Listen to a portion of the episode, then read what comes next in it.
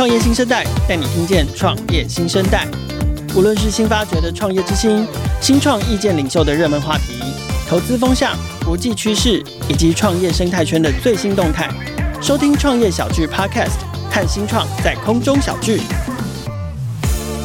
今天创业新生代的节目啊，非常特别，我邀请了这个创业小聚的一位同事来上节目，因为最近创业小聚的这个。国际频道，我们其实推出了一个新的声音内容的节目，叫做 Startup Island Taiwan Podcast。那这个节目呢，非常特别，就是。不但是关注台湾跟国际之间有关的科技或新创的议题，而且更特别的是，它是一个全英文的 podcast 内容。那我今天就特别邀请到创业小聚 Me Global 的召集人柯奇，也是 Startup Island Taiwan Podcast 这个节目的制作人，上来创业先生，再来跟听众朋友们介绍一下这个节目。Hello，柯奇。Hello，凯尔大大好，各位创业新生代听众大家好，真是我三生有幸可以上这个节目。我是创业小聚国际所的召集人柯奇，平常主要是负责管理英文网站跟做一些新创生态系的英文报道，平常也会协助我们的企划同事策划一些线上跟线下交流的活动跟论坛。OK，其实那个 MIGLO 做非常多事情哦，就像柯奇刚刚讲，第一个我们有一个英文媒体，有一个英文网站。那当然，这个英文网站可能跟着创业小聚的比较久的听众朋友应该略有耳闻。除此之外呢，其实也做一系列的活动，包含了我们可能邀请来自戏谷的这个。科技圈或者是新创圈的人士会透过线上的方式跟我们不定期的进行这个 online happy hour。然后，其实我们也有英文版的创业小聚。从今年开始，我们其实每两个月会在台北策划一个主题，然后找一个地点，然后我们邀请在台北的这些外籍创业家啦，或者是大部分比较熟悉用英文来进行交流跟沟通的这个新创圈的人士，一起有个聚会等等的。所以，其实 Me Global 这个整个团队做蛮多事情的。然后。今年还多了一项这个内容的任务，就是打造了一个全新的英文 podcast 节目，从台湾出发的节目叫做 Star Island Taiwan Podcast。可不可以先请科技跟大家简介一下这个节目？OK，但。简介的节目之前，我想先补充一下，我还有还做另外的事，就虽然我平常是记者，但有时候会精神分裂变成公关来接待一些外媒来采访，可能各式的台湾新创，没错没错，像什么 Forbes 啊那些国际的媒体，都是为什么我们帮忙国际这样这样都是我们帮忙推台湾的新创上到那些版面上的。对，我觉得这是重点，就是说为什么 Miglobal 要做这件事情，就是自己是媒体，然后还要转换成公关的角色，其实不外乎就是希望可以透过我们这样的媒体关系的经营，帮台湾的新创团队可以。争取到更多就是要上国际舞台或者是登上国际媒体版面的机会。对，所以就顺着刚刚凯尔讲到，就是就我们又多做了这个英文 p a c k a g e 其实全部的目的就是让台湾的新创被国际看见，对.被国际听见这样子。OK，所以刚刚讲到说这个节目，简介一下这个节目，那这节目就是我们透过 Startup Island Taiwan 这个算国家新创品牌的名字来做一个 p a c k a g e 然后 p a c k a g e 主要。也是主轴在于台湾的新创跟科技，想分享给外国人知道。嗯哼，OK。可是我知道说，我从这个节目的企划跟架构上面看到，就是因为目前好像已经推出，哎，现在推出几集了？现在推出八集。已经上了八集了嘛？那这个节目其实搭配了三组不同的主持人选，就我每次听都其实会听到不同主持的声音。可不可以分别介绍一下，就是三组不同的主持人他们的背景是什么？他们分别有什么样的特色？OK，让我好好来介绍一下我们如何找到这三组天选之人。我第一个先介绍那个超热门 Semiconductor YouTuber Asia Namatri，他是一个。哦在台湾的美国人，然后他平常就做一些都在讲可能 TSMC 啊或者一些 Hard Tech 的题目。现在目前已经有超过三十七万的 YouTuber YouTube 订阅。三十七万，我们刚认识他那个时候，那时候去年的时候是十四万，他是飞速成长。哇塞，这样是超过两倍耶，好快哦。对，而且他因为还好，我们认识他的时候还算有一点点默默无闻，所以他还要回我的 email。十四万，你不要说人家默默无闻。他说他现在已经不回 email 了，所以如果我们现在才认识他，就找不到他了。哇，真的是这这个好，这个这要特别感谢柯奇，就是慧眼识英雄，认识他认识的早这样子。对，但因为他 YouTube 也是一周更新两则，然后都是在讲 Hard Tech，而且。他的就台湾之外的算听众或者观众有九成，所以他很你看很很懂全球的人呃关心哪些科技议题，因此我们就邀请学他们一起来做，然后就会帮忙介绍一些台湾，虽然 ICT 或是半导体这东西全部都很强，所以然后有些比较硬的科技，它可以很擅长的解释这些科技。就是就是它跟更带有这个国际观点这样、嗯，他又知道外国人想要听什么，他就讲那些给他听。是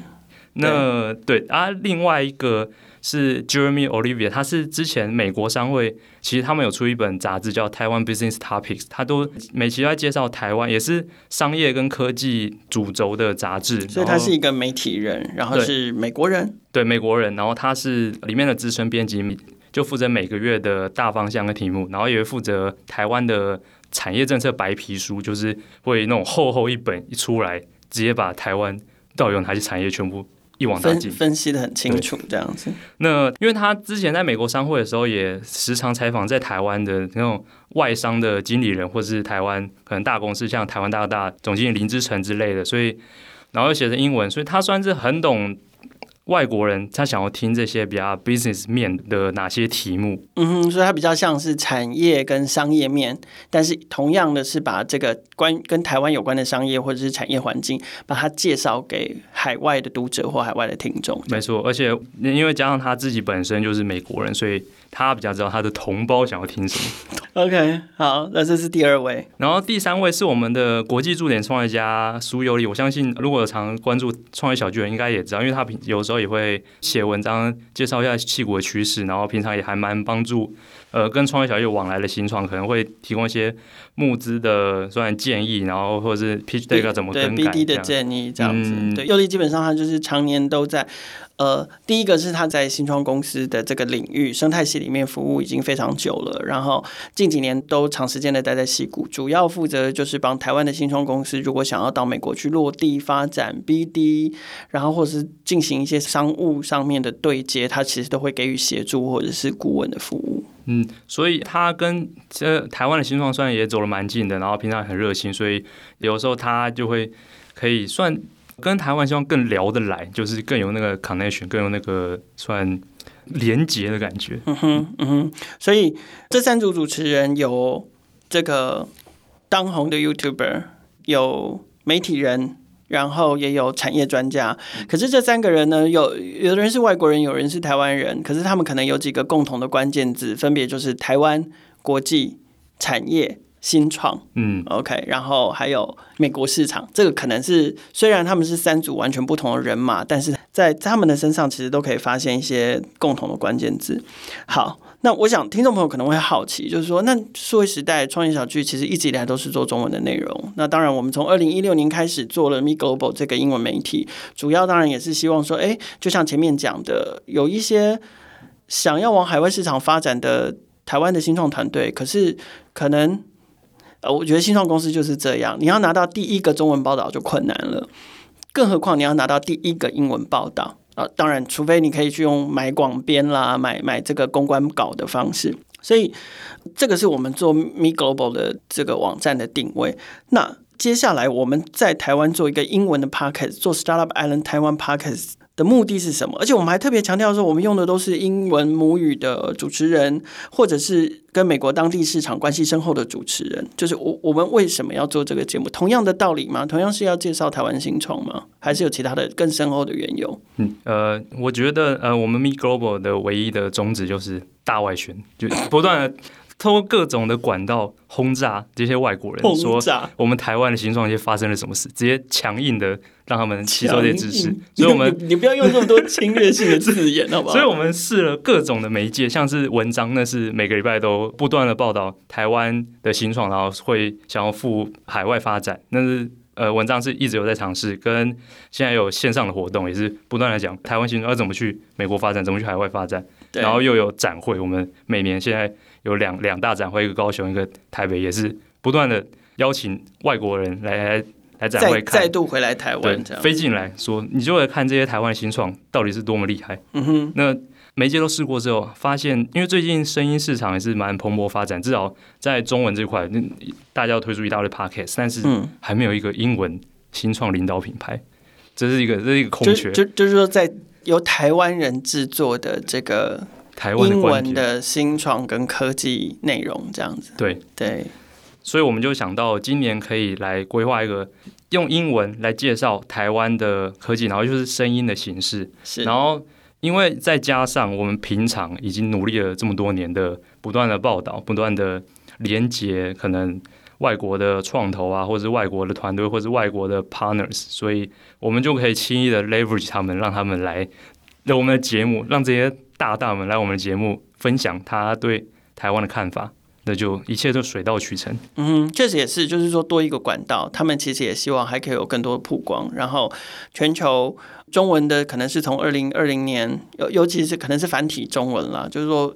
撇开中国不谈的话，就是繁体中文的这个声音内容市场，可能从二零年开始越来越蓬勃。但是其实 Podcast 这件事情在全球已经红了十多年了，到现在还是持续不坠。我想我们过去曾经采访过的这些重要的受访者、新创团队、科技界的人士、产业专家等等的成功的创业者，其实他们也都希望，其实如果可以再搭上 Podcast 的热潮，然后可以是由台湾这边来制作英文的内容，向全球放送。然后回到刚刚这个。科技奖最重要的重点就是继续做好大外宣，因为台湾真的是一个小国啦。嗯嗯，像我呃平常因为我常常写英文报道，我就发现我真是真是非常难，因为现在像大家已经不买书了，那更何况大家也不太看文字了，所以是光是推英文那就很难了。然后那又要是台湾的题目，所以呃如果有更多的武器来推广的话，对我们整个工作起来会更方便。对啊。就是说，虽然近几年大家看到什么啊，台日关系好像很好，然后什么台美关系也有升温等等的，可是如果我们把它放在全球的版图来看的话，台湾的声音、台湾的内容，在全世界，尤其在英语市场里面，其实还是很渺小，所以还是要不断的写、不断的讲、不断的写、不断的讲，然后尽可能让台湾被听见跟看见嘛，对不对？而且像现在多了一个 Podcast 的武器之后，我们现在等于是一个供应链，我们内容供应链。我们平常活动的时候，我们不断有活动，然后听到这个人这个讲者非常有料，说：“哎，那你来我们 Podcast 分享一下。”然后或者是采访了谁，发现我他非常有料，那你就顺便来我们 Podcast 分享一下。或者是 Podcast 跟谁讲完，他真的很厉害，那说：“那你来我们的活动分享一下。”就是变一个快速的飞轮。OK，快速的飞轮。好，那可是飞轮有非常多的要素。我们讲了主持人，我们也讲了来宾，我们也讲了内容。那那个听众呢？听众，你们觉得希望会是谁？我们最刚开始设定的听众，第一个，我们最主要目标就是英语使用者。核心圈吗？对，核心圈就是，这就我们主要，我们就是就就想他们全部都来听我们的 Podcast，全部都来听，就是这其实这个这个还蛮 general，就是只要你。平常你是习惯用英文内容作为主要资讯传递跟接收语言的人，那就是我们主要的 target audience。嗯哼，那再来就是会希望那种科技产业比较发达、国际化程度较高的国家，然后那些国家可能对亚洲关注度也较高，就他们是会是我们的第二个。因为因为要对亚洲市场有兴趣，或者要对台湾有兴趣，不会把台湾当成泰国的那种。嗯，对对对对，嗯。但那把台湾当成泰国也可以听一下，他们就会 他们就会扭转，哦，他们就会知道台湾 不是泰台湾。OK OK，这个是一个很好的 approach。他们不会搞成 Star Island Thailand。OK OK，好。那然后在后面的话，就还是会尽量，我们还是会希望台湾人或很华人，就是海外的台湾人、华人也可以关注。这个节目，因为他们也可以从中可能知道说，哦，台湾现在其实有哪些非常厉害的新创，或者有哪些黑科技，但他们平常不知道的。嗯哼，我觉得这个可能是延续最后讲的这一圈，就是在海外市场的这个外籍华人或外籍台人，就是可能也是延续着这两年因为疫情的关系，哎。这些人突然想到跟他们的血缘有关系，或者是他们的出生地台湾，原来这么的迷人，然后表现这么的优秀，所以这个大概是 Startup Island Taiwan Podcast 主要的定位跟诉求的听众。那继续讲飞轮，飞轮里面最后一个关键，我觉得毕竟我们仍然还是在做内容，呃，不管怎么样，内容为王。好，不管我们怎么去去包装，说它的大外宣的目的，它的国际定位，它的语言。他的这个主持人选多么的优秀，跟多么的有魅力。可是无论如何，我觉得内容还是王。所以在节目内容计划方向分别是什么？嗯，我们现在当时预期节目就会分成三大主轴，一个就是台美科技对话，就是有美国那方面的人，然后可以跟台湾这方面的人，虽然不论是新创或是创投，他们可以互相讲讲对对方那边的感觉，对，或者连接有连接感，就是交锋。但是这个交锋并不是彼此针对，而是说分别站在彼此这个擅长跟熟悉的观点，然后来带给大家不同的观点上面的切磋，这样子。嗯、那第二个主题就是会报道影响全球的台湾公司，因为其实、啊、大家都知道有 TSMC 嘛，但是其实还有很多不不论是。比较大的公司其实有很多新创，那么产品是全球一大堆的用户都在用，只是大家还还没有那么知道。所以崛起中的独角兽，嗯、崛起中的这个具有影响力的科技公司，对，所以想要透过 Podcast 挖掘这类公司。然后第三个就是矽谷企业观点，会想要尽量采访一些在戏谷那边的人，然后跟他分享说，那他对台湾的看法。嗯哼，那可不可以？因为你刚刚其实前面已经有提到，我们节目目前已经做了八集。所以应该这三个题目都已经有 cover 到一些了吧？没错。那可不可以针对这三个主题，分别跟我们举一集，不管是近期的节目也好，或是这三个题目里面可能特别受欢迎的节目内容？让我们的听众可能会更了解一下这个企划的角度跟方向，因为呃，台美科技对话就是这关键字都有，可是实质的内容大概会是会是怎么样的呈现？可不可以分别跟我们介绍一下？没问题。那个像是台美科技对话的话，我们是非常吹毛求疵，每一集里面我们一定要找到，因为都已经讲到美国，一定要找到美国人最最 key 的 key person，而且一定要是有关联，不是在那边。假装假装有关系，所以什么叫假装有关系啦？不是我们假装说哦，这个是这是这个美国有关系。所以我们其中一集是找，因为台湾有个新创算 FinTech 做 Web Three 的公司叫 Cybervo，然后他最近被美国的金融独角兽 Circle 并购，对，他是被并购了，非常好的消息。这已经是一个美国的角度了。嗯、然后我们又找 Cybervo 里面营运长，他又是美国人，我们就是双重美国元素。嗯哼，会分享说，那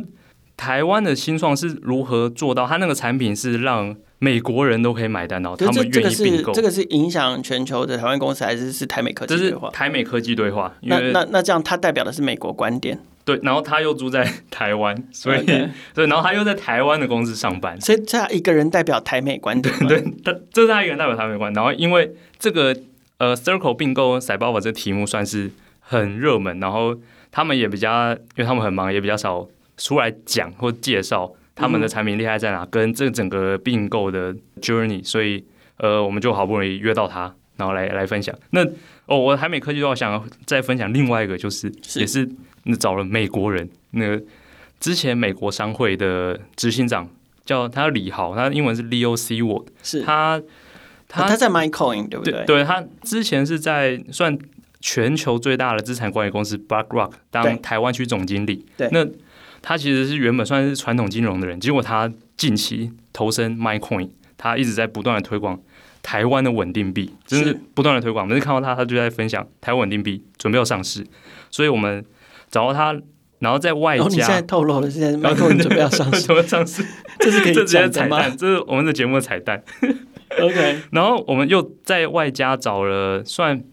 他们定位为国际创投，但创办人是日本人的田中章雄，Headlight Asia 的创办人。阿 Q，阿 Q，我想听众朋友都很熟悉，因为我们找了一个日本人来代表台湾观点，是蛮特别。可是，可是阿 Q 这确实对于台湾新创也投资很多，然后他自己精通中日英，而且日不用讲嘛，那是他的母语，但是他中文跟英文也都非常的流利。嗯，他们两个特色就是都是跟台湾密切相关的外国人，是，然后又跟可能北美。也密切相关，就像李豪他是加拿大人，然后阿 Q 他从小就在加拿大念书，是他们本身又接触全球的这个算 crypto 的市场，所以他们就可以分享，呃，以台湾的 stablecoin 为主，然后再分析说那日本是怎样发展，那那美国是怎样发展，嗯，所以这这算我们台美科技对话，是。那再来的话是影响全球的台湾公司，那那随便抓都一大堆，就随便抓那。我们铁定当然会紧抓流量密码 TSMC，对，这个是一定要说一说的。TSMC 第一是我们的主持人 Adrian Namitree，他本身 TSMC 就非常的了解，非常透彻，所以他找了一个，他也是不知道哪边挖掘到一个一个很特殊的人，他是在美国念念书，芝加哥大学念历史系，然后从小一直在研究这段台湾半导体的历史。为什么？为什么他要他要一直研究这个半导体历史？因为他跟我说，他的什么太祖父还是谁，是当年可能孙运璇那个半导体计划的成员之一，所以清光绪年间嘛，太祖父。他从小耳濡目染，可能大家叔叔伯伯都半导体的要员，所以他的家族里面有长长长辈是参与这个台湾半导体业发展、积体电路发展的的重要的要角。对，所以等于传承下来。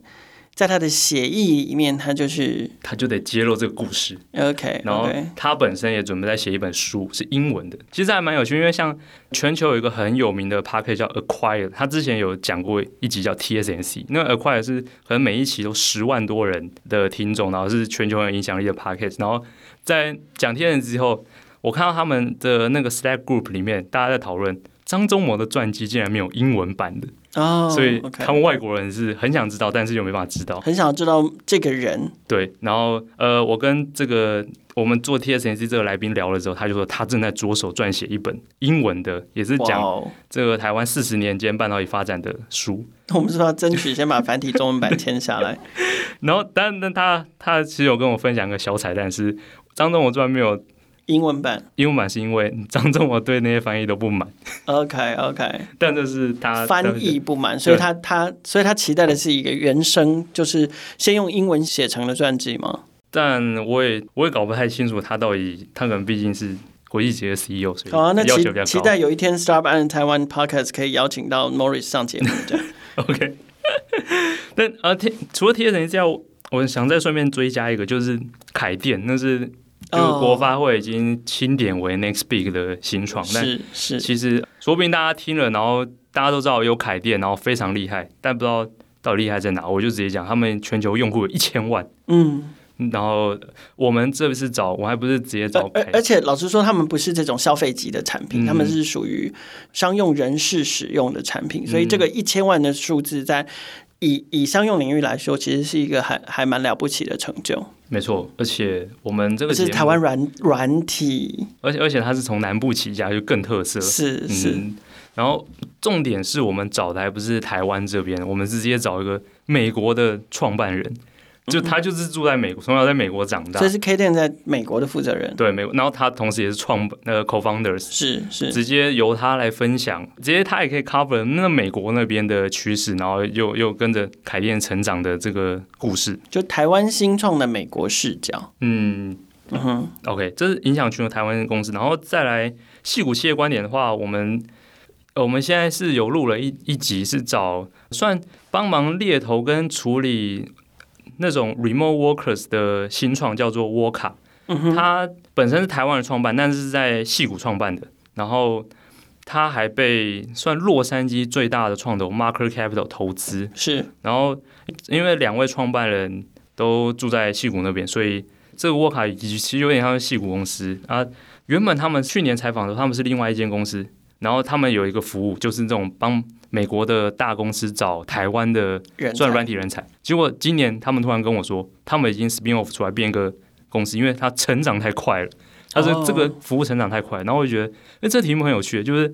他们帮美国大公司找台湾人才，然后这个成长快速到他才几个月不见，变自己变成一个公司独立出来，然后还拿到真正的美国创投的。投资，嗯，所以台湾人才在美国市场是真的有非常多机会的，对，非常有多机会。然后这个 Podcast 上了之后，也是节目就是谈这个题目，对，谈这个题目。然后还除了，因为我们这个节目是非常有非常实在的，所以我们每一集不知道，但谁的节目不实在？你我 我我觉得今天这集创业新生代真的会得罪很多人，就是谁的节目不实在？我们会挑战自己，一般想好，我就找这个新创 founder 来讲，但。我还再加一个人，所以这一集我们又加了一个从小美国长大的台湾人，然后他他算是一种很大咖，就是在很各个美国大科技公司都当过顾问，然后有点像半退休状态。他本身成立了一个叫 CPO Slacker Group，就是在美国那边的算大公司的 CPO 全部加入，然后平常就聚会，所以他在那聚会里面等于可以影响。美国的大公司 CTO 他怎么要决定他们的 IT 设备啊之类的？我用经营社群的方式来决定采购订单，这样子。对，而且他那个社群是很有影响力，就是会他们说好，我要办活动了，然后那个人可能什么 VMware 或者什么大公司会说好，那我要赞助你们，什么威士忌什么，你们就喝吧。然后就可以说拜托买一下我们的产品，这样是是，就跟 NVIDIA 要赞助电竞玩家的派对是一样的。对，然后因为我想说，那这个人对人才也是很，因为他对美国市场的人才需求就非常有洞见了。那更何况他台湾长大，他就会很乐于的谈说，那要怎么把台湾跟美国这个桥梁搭起来？所以我们这集就直接邀两两位，然后同时、在谈人才这件事。对啊，这一位就算在很多科技厂当过顾问的这一位，他又是。洛杉矶的创办 Marker Capital 的算 mentor，所以就是算有非常多的元素加起来，是一集里面就这么多东西。所以，我们是预计三个主题都大约大概分别都会谈一个十集左右嘛？对对，然后就会涵盖这三个面向。哇，其实听起来真的是非常的丰富哦。就是说，有一部分的内容主要是在彰显台湾的优势，但是其实有一部分的内容还是会在强调，就是让大家更了解美国。没错，而且真的不是我在老卖瓜，就是每一集那个你是老科 卖瓜。我们找了那么多讲子，然后有时候一讲讲太多了，然后我们那个企划同事就说：“哦，我想要把这集。”剪成两集耶，就两集，但我们都没有这样做，这一集就一集，就算它内容是两集的分量，是是是，但那就是一集。是是是是，好的好的，就是加量不加价的概念。好了，那节目最后要不要跟创业新生代的听众朋友，就是说，如果你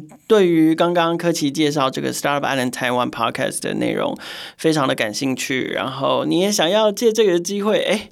多用英文来练习接收内容的话，那。这个节目的更新频率跟上架的平台在哪里？然后你希望听众要怎么支持沙巴兰台湾 Podcast 呢？我们这个节目每周五上架，而且是周更。虽然我们都是周更了不起啊，我们我们也是周更啊，只是我有时候会停更而已。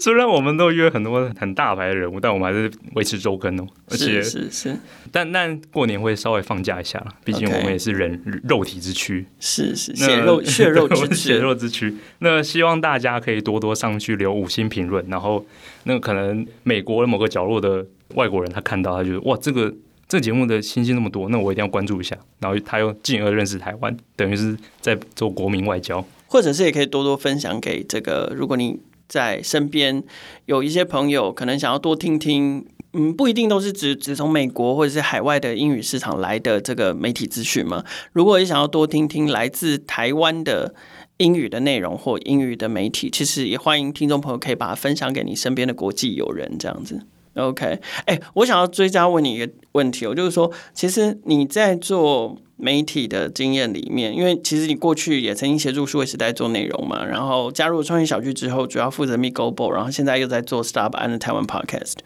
就是其实你的采访对象，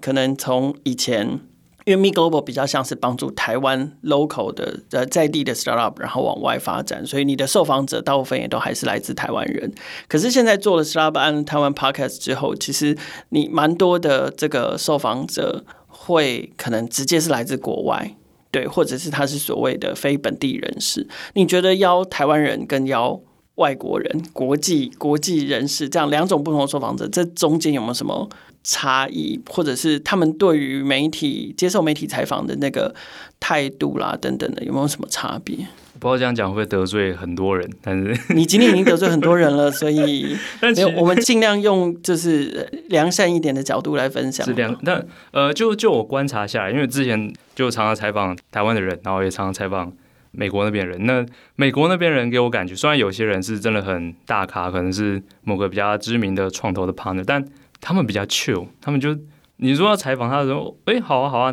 他们唯一比较困难的点是，他们可能很忙，但他们不会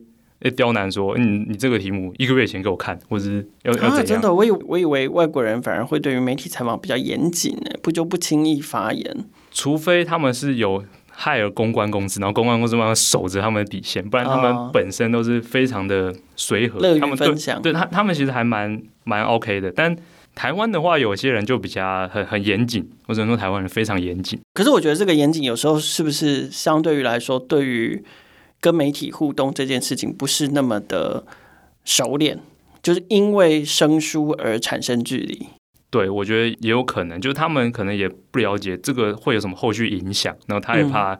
搞砸或者什么的。OK。啊，所以我们应该要还是一样从媒体的角度，还是要呼吁一下台湾的新创公司，就是勇敢接受媒体采访，对，然后多练习。MeGlobal 来找你的时候，不要拒绝，就直接全部都 OK，不管是节目。好，那讲到重点了，就是说，如果台湾的新创团队啊，或者是在台湾的这个国际人士或团队，想要跟 MeGlobal 产生连接，不管是媒体采访，或者是想要跟我们在有一些活动上面可以有一些合作的话，那应该要怎么找到柯奇老师，或者是怎么找到 MeGlobal？呃，我觉得最简单就是先到我们 MeGlobal 网站的右上角有一个 Newsletter，直接订阅，然后我每双周就会寄电子报，你就可以回信。这些回信的时候，我会我会非常快的回，那是可以接触到我们的方法。好可怕，还要交换条件，就是要联络你，还要先订你的电子报这样子。那 OK，但当然，另外一方面就是每一集的 Podcast，我们下面都会留呃我们 Global 的 email，那你就直接写信来。你可能有你你觉得你们新创很适合被 Podcast 报道，然后或是你们有推荐什么题目的话，那当然都可以写信来，然后我们会赶快跟你讨论。对，还是要交换条件，就是意思就是你要先听节目，订阅节目，然后你才能在节目简介里面找到他的 email。而且我问你说，你留的五星评论那个名字是哪一个？太严苛。好了，大家在创业新生代的这个节目简介里面也可以找到柯奇的 email 跟这个 mi global 的网址哦。当然还是一样，就是说在这边还是要邀请创业新生代的听众，除了每个星期三。锁定、订阅、分享、收听我们的节目之外，现在可以建立一个新习惯哦，就是每个星期五一样可以继续支持我们这个 MeGlobal 所推出的新的英文 Podcast 节目 Startup Island 台湾 Podcast。今天非常感谢。MeGlobal 的柯奇来到创业新生代，感谢凯尔大大，感谢各位听众，记得留五星评论。我说 Startup 台湾 Podcast，好，创业新生代也要好了。创业新生代节目在各大平台都能听见，欢迎大家订阅、分享、给五星或者是留言评价，也欢迎新创生态系的伙伴来新自荐接受我们的采访。新创的能量代表了这个世界创新的力量，邀请大家每周三锁定收听，和创业小聚一起关注创业新生代。